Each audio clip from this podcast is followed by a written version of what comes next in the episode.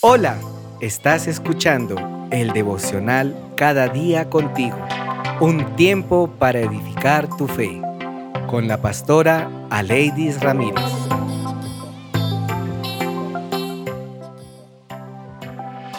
Si quieres tener un cambio duradero en tu vida, necesitas reenfocar tu mente. Específicamente debes cambiar tus patrones de pensamiento de aquellos en los que no quieres enfocarte hacia lo que deseas enfocarte, porque en lo que sea que te centres es hacia donde te mueves.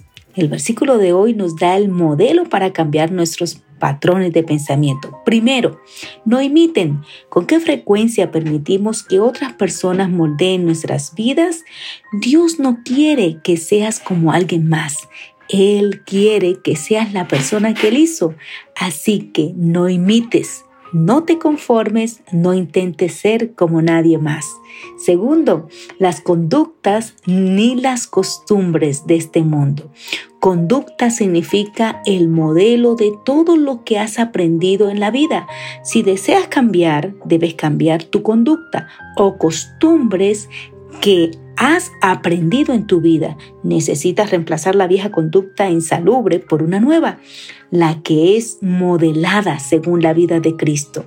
Dejen, es el tercero, Dejen que Dios los transforme en personas nuevas al cambiarles la manera de pensar.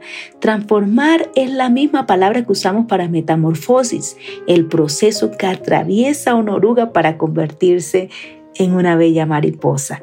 De la misma manera, Dios quiere transformarte en una persona completamente nueva a renovar tu mente. ¿Cómo sucede esto?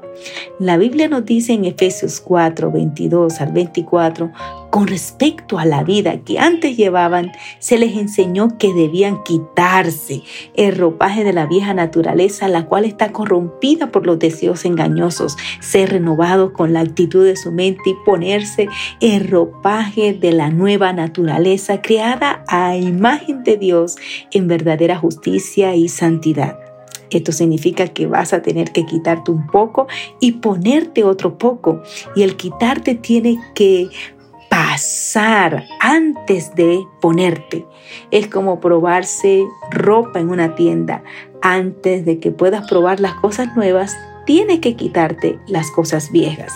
Tendrás que dejar atrás las viejas actitudes, los viejos patrones de pensamiento, las viejas imágenes con las que has estado viviendo para ponerte las nuevas cosas, las nuevas prendas que Dios tiene para ti.